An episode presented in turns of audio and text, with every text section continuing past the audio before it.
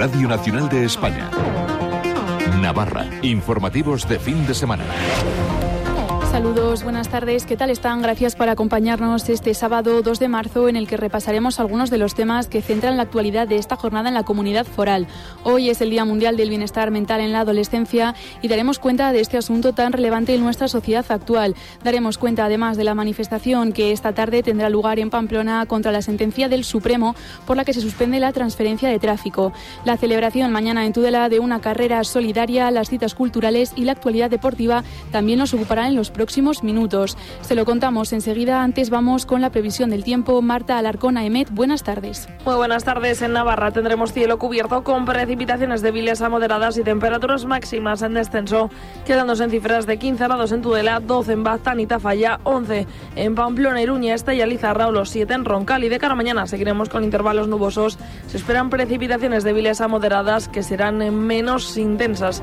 En la ribera la cota de nieve estará en torno a 500-800 metros las temperaturas descenderán, quedándose en cifras de 12 grados en Tudela, 9 en Pamplona, Iruña, Baztán, Estella, Lizarra y Tafalla o los 6 en Roncal. El viento será flojo a moderado, es una información de la Agencia Estatal de Meteorología. Muchas gracias. En estos momentos 5 grados en Pamplona, 8 en Tudela, con Santiago Verges a cargo del sonido. Comenzamos. Hoy, 2 de marzo, es el Día Mundial del Bienestar Mental en los Adolescentes, una jornada para reflexionar sobre la salud de la juventud en un momento en el que los indicadores demuestran que los problemas de salud mental están al alza. Esos datos ocupan grandes titulares, pero también hay motivos para pensar en positivo, y es que muchas veces son los propios jóvenes quienes más concienciados están. Los jóvenes sí que tenemos más conciencia de ir al psicólogo, cuidarnos. Creo que al final el expresarse y estar bien contigo mismo y tener buena salud mental es muy importante. Soy muy afortunada porque tengo, bastante conocimiento acerca de ella. A pesar de los problemas que tienen que afrontar los jóvenes, el psicólogo clínico del Servicio de Salud Mental de Navarra, David Brugos, destaca también aspectos positivos en la juventud. La mayoría de los jóvenes teniendo sus pros y contras, son también personas que están en, contribuyendo, que están aprendiendo, que están ofreciendo también muchas cosas positivas, ¿no? Cosas positivas, luces que quiere proyectar este psicólogo clínico para que no solo se hable de las sombras de nuestra juventud, para que se borre el samenito que los adolescentes de que los adolescentes lo hacen todo mal. Hemos sido la generación que ha roto un montón de barreras, ha roto un montón de estigmas. Está ahora muy de moda, ¿no? Que nos digan que somos la generación de cristal y realmente yo creo que la generación de nuestros padres tiene muchos más problemas de salud mental que nosotros, lo que pasa que pues esa generación no se cura, no tiene tampoco mucho interés en acudir a, especialistas. Problemas de salud mental que según este psicólogo clínico tienen que ver mucho con la sociedad en la que vivimos. Tenemos que darnos cuenta de que si aumentan las, las, patologías de salud mental en la población joven, no tiene mucho sentido pensar que es por un virus eh, que les ha entrado a ellos. Es que estamos hablando más de un virus social, de un virus económico. Es que es, que es la sociedad en la que vivimos, los valores, la manera de relacionarnos. Es la falta de oportunidades, es todo esto lo que va a, determinar mucho. Un virus social, económico, dice David Brugos, que puede condicionar el bienestar emocional. Y de hecho hay una relación muy directa entre patología mental, entre trastornos, sobre todo a cuanto más graves más, y por ejemplo condición socioeconómica desfavorecida, falta de recursos educativos, falta de apoyo familiar. Una falta de recursos y en muchos casos también falta de apoyo familiar, de los que los jóvenes también son muy conscientes que a día de hoy sí que necesita pues un, un empujón más, más concienciación por parte de todo el mundo, más recursos públicos destinados a salud mental. La sociedad actual valora mucho más la salud física que la salud mental. La verdad es que mucha gente yo creo que tendría que ir a, terapia, somos conscientes de ello y no, no lo podemos hacer pues porque al final tiene un precio muy elevado. Por eso, acompañar a los jóvenes que lo necesitan y reducir las listas de espera de la salud mental son a día de hoy grandes retos por conseguir.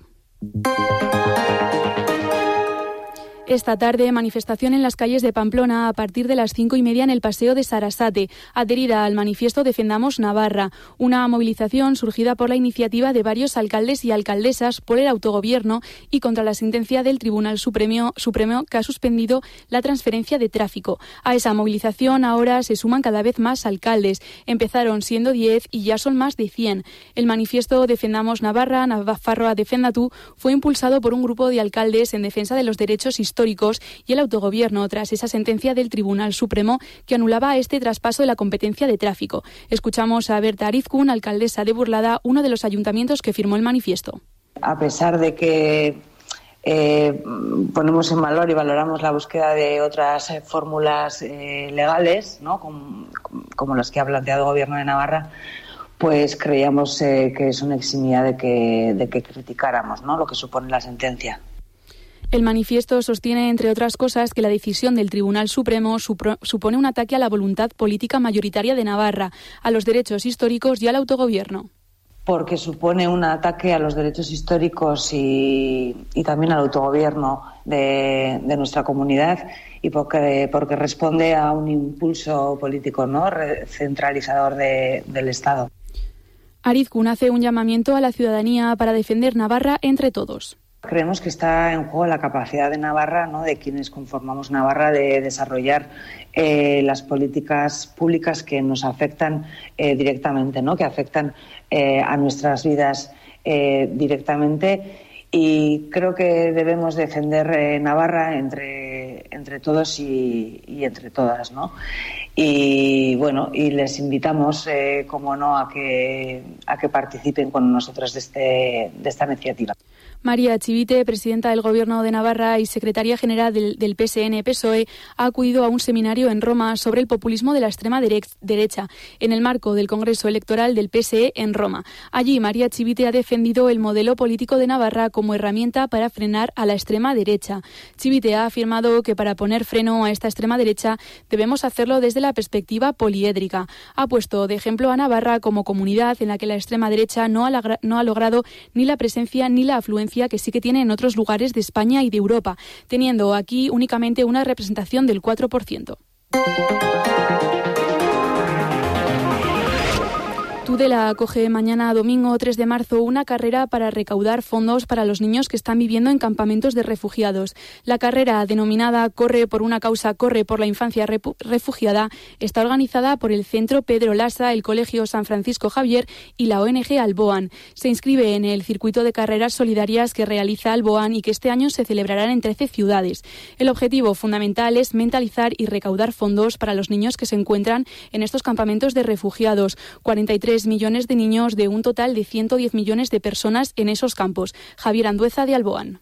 El destino de los fondos es apoyar a niños, niñas refugiados que están en campos de refugiados o que se les atienden durante la ruta migratoria en diferentes países.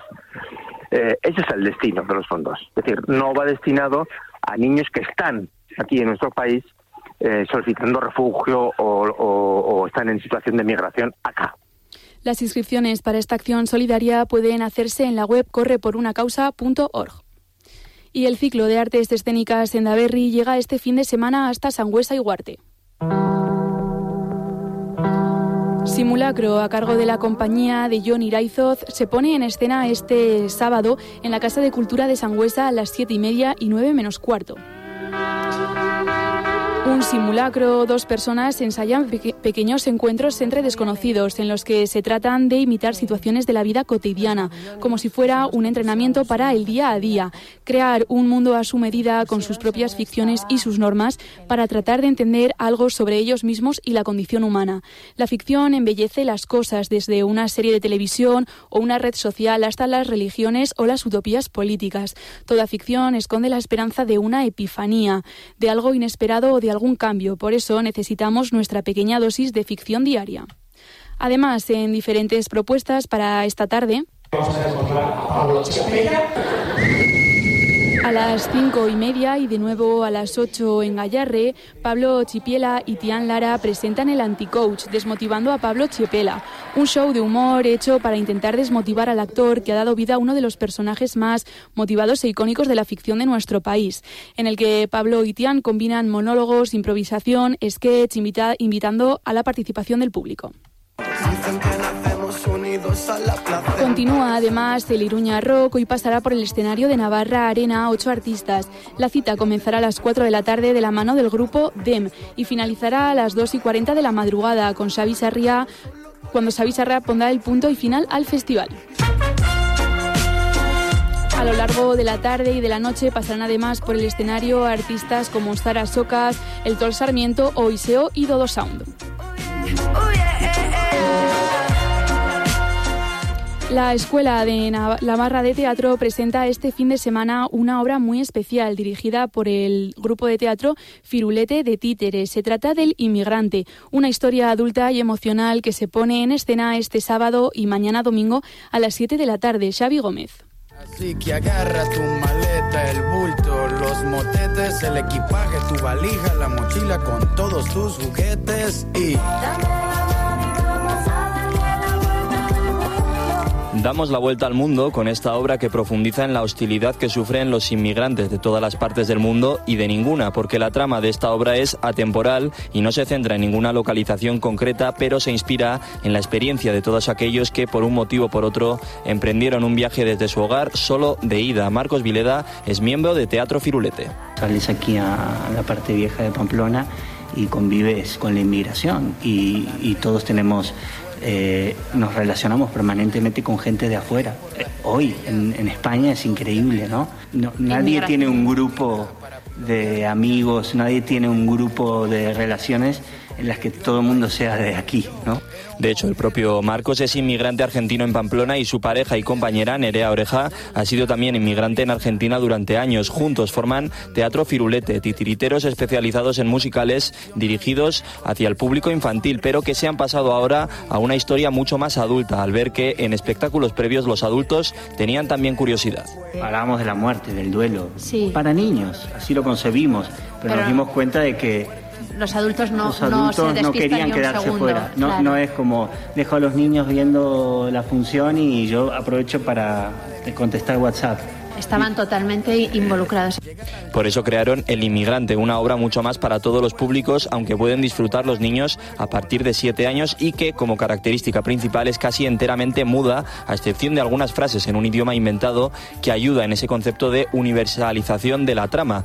Esa sencillez es la forma más pura también de transmitir al público. Tú generas una emoción en alguien y para eso tienes la música un simple muñeco de madera, la música, una escenografía sencilla. La luz precisa en el momento preciso.